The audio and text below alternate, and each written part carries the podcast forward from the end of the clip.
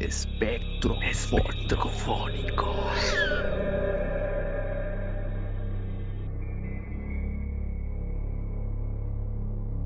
Hola, bienvenidos a Espectrofónico, el espacio en donde las frecuencias de lo inexplicable abren las puertas a lo desconocido.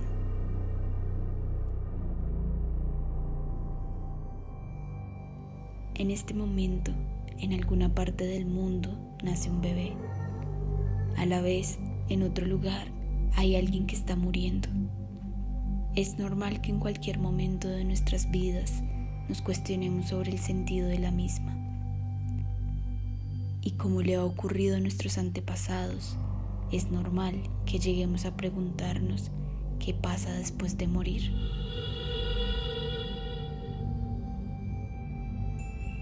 ¿Acaso es el cuerpo una vela y la vida el fuego que simplemente se apaga? ¿O existe un espíritu que va a otro lugar? Para los seres humanos es extremadamente difícil pensar en que algún día dejaremos de existir. Por eso, en casi todas las culturas existe la idea de un alma que le da vida al cuerpo y que al morir lo abandona. Esta creencia está presente en casi todas las culturas y ha dado origen a muchas religiones. Por ejemplo, antiguamente los griegos creían que cuando alguien moría, quien poseía un alma virtuosa iría a un lugar hermoso y pleno, los campos elíseos, y quien no terminaría en un lugar lleno de criaturas espeluznantes el Hades o inframundo. Este último lugar lo percibían como un lugar físico al que se podía llegar a través de ciertas cuevas o navegando en barco, tal como lo hace Odiseo.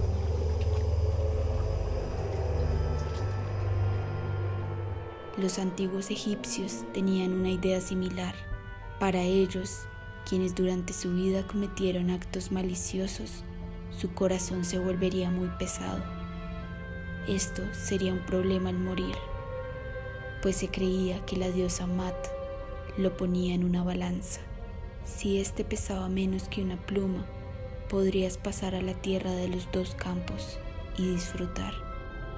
Esto siempre y cuando alguien hubiera preservado tu cuerpo y escrito tu nombre, pues si no, tu alma se perdería.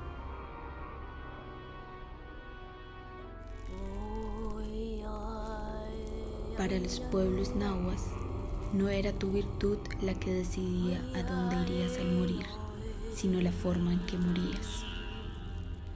La mayoría de la gente se iba al Mictlán, guiados por un perro.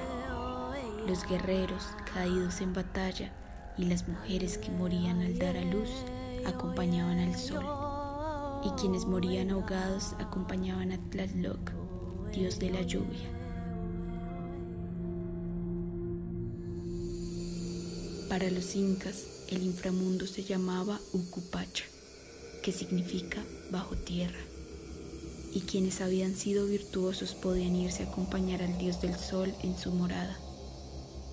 También se creía que los ancestros cuidaban a los vivos, por lo que ellos debían cuidar y honrar sus restos.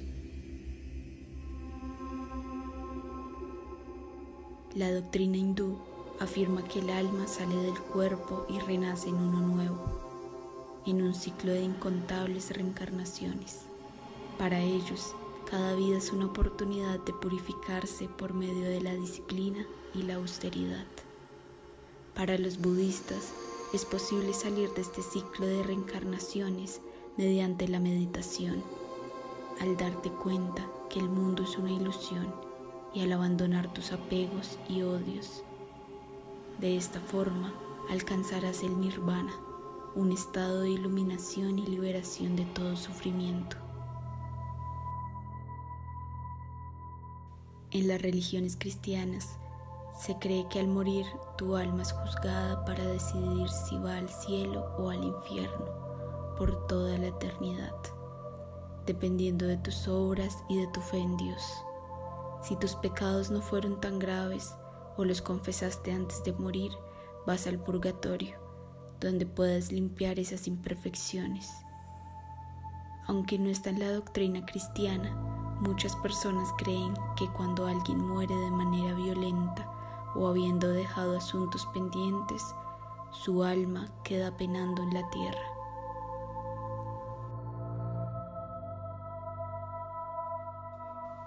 Sin importar la cultura o religión, siempre será de nuestro interés conocer qué pasa al morir.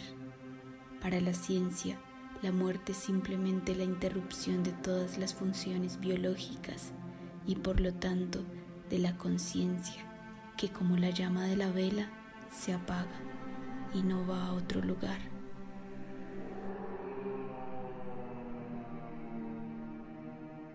Realmente no sabemos qué pasa después de la muerte.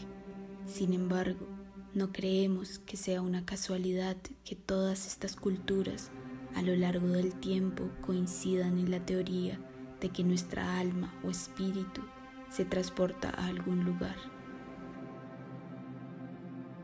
Para sorpresa nuestra, encontramos que existen testimonios de personas quienes han vivido experiencias muy cercanas a la muerte algunas confirmadas clínicamente, y que aseguran haber alcanzado a cruzar la frontera entre este mundo terrenal y el más allá.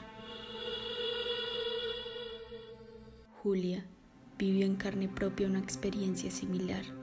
Es por eso que hoy, desde Bogotá, nos cuenta su historia.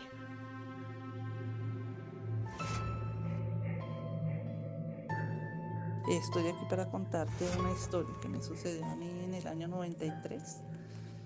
Una historia misteriosa, espeluznante y terrible para mí. El 23 de agosto de 1993 me operaron del pulmón derecho, una cirugía muy grande y muy delicada, de la cual salí satisfactoria. Me fue divinamente. Y lo que sucedió fue que ocho horas después las enfermeras que estaban de turno llevaron para mí dos unidades de sangre eh, para que me las colocara. Eh, yo alcanzo a ver desde mi cama que ellas traen unas bolsas que dicen B positivo y yo soy O negativo. Entonces yo le dije que esa sangre no era la mía. Y ellas me contestaron que si acaso yo no me llamaba Julián Forero. Yo les dije que sí, pero como yo estaba tan recién operada, tan delicada y desvanecida, no me di ni siquiera cuenta cuando me la conectaron y cuando me metieron la bolsa la segunda bolsa debajo de mi cuerpo para que se calentara. Ellas me conectaron la sangre en todo caso y se fueron. Estaba dormida. Cuando yo reaccioné, reaccioné a los 10 minutos, pero en mal, mal situación. Estaba convulsionando. La señora del lado, la paciente que estaba en la otra cama, empezó a gritar y a llamar a, a pedir ayuda para mí. Pero yo enseguida estaba tan mal que me despedí de Mayrita, mi hija mayor, y de mi mamá. Y eh, cuando quise ver nuevamente a la señora que estaba haciendo por mí, ya no la vi. Entonces yo volteo mucho más la cabeza y la veo a ella abajo. Yo estaba flotando en la habitación, estaba ya cerca del techo. Entonces la vi allá abajo desesperada, yo igual vi que ya llegaba al techo, entonces pensé que me iba a golpear con él y cerré los ojos entonces no supe más. Yo alcancé a ver unas ventanas pequeñas con marcos de madera eh, alrededor de, digamos, de todo lo que es la forma de la habitación, pero no vi nada más. Em, más tarde eh, desperté y vi a mí, al médico y a una enfermera en los pies de mi cama que me decían, ¿usted por qué no nos dijo que estaba así de mal? Pero Detrás de ellos se veía un telón negro, todo oscuro, y yo los escuchaba a ellos, pero no pasó a más. A las 6 de la mañana llegó el médico a verme, me encontraron grave, me hicieron los cuidados intensivos inmediatamente. Eh, se presentaron otras situaciones, pero bueno, a lo que voy es que a la segunda noche de esto se aparece una mujer alta, delgada, de cabello largo que le cubría parte de la cara y entró a, se hizo al lado mío y de una vez mandó la mano a mi pecho, a mi corazón.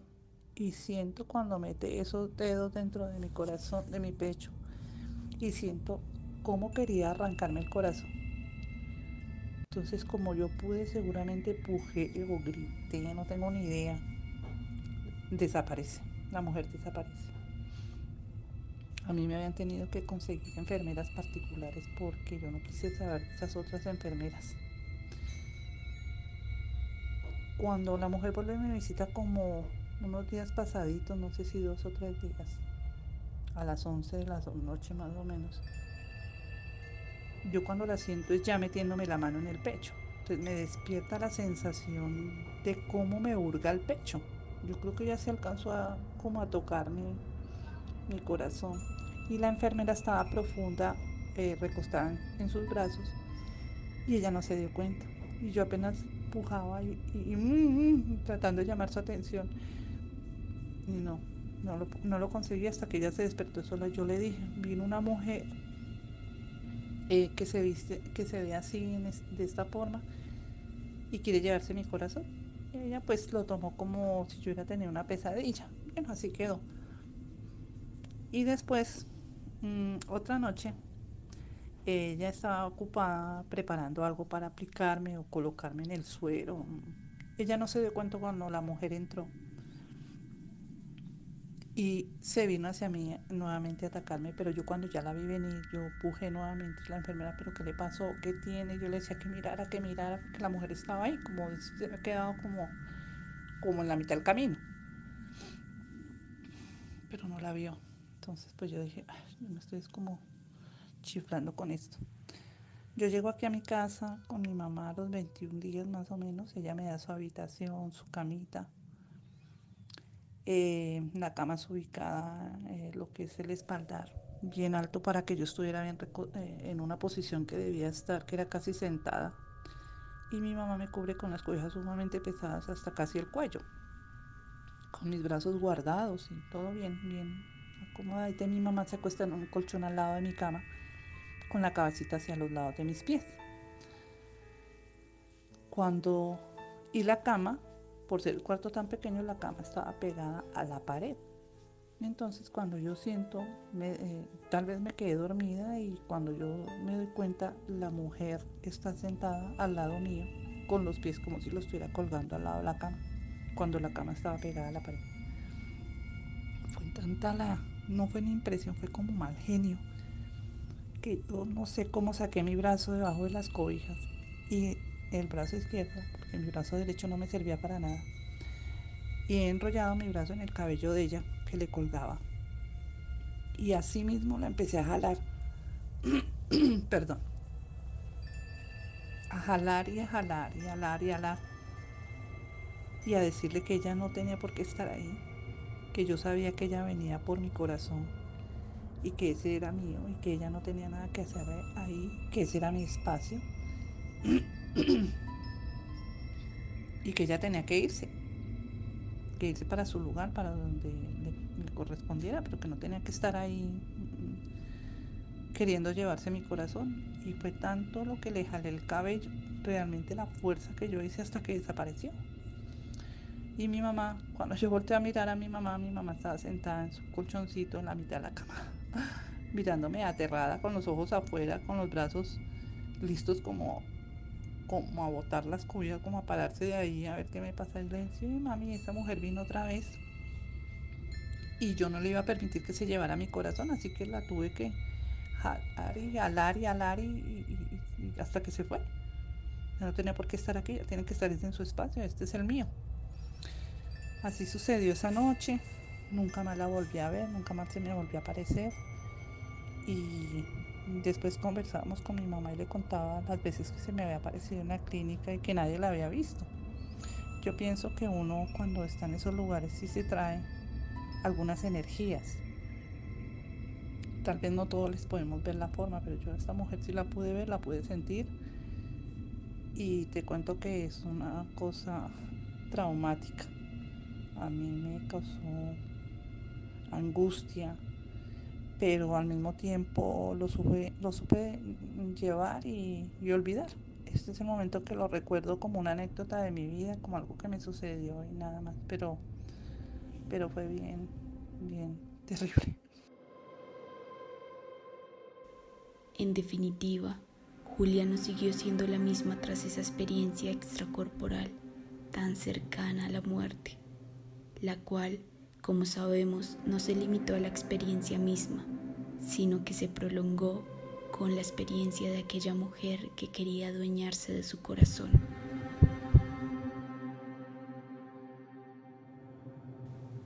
Sabemos que los hospitales contienen una gran carga de presencias paranormales, gracias a la cantidad de decesos que ocurren en estos lugares. Como nos cuenta Julia, puede que esta mujer sea un espíritu de alguna persona que murió en aquel lugar y que simplemente decidió atormentar a nuestra oyente. El motivo no lo sabemos con exactitud, pero nos da la sensación de que esta entidad se pudo sentir atraída por el cuerpo de Julia, al estar este abandonado temporalmente mientras su alma se elevaba hacia el techo de su habitación, como si este, el cuerpo, fuera un envase que almacena lo que podríamos llamar alma. La experiencia de una vida después de la muerte es un enigma gigante, el cual a través de los años la humanidad ha tratado de darle sin éxito una respuesta.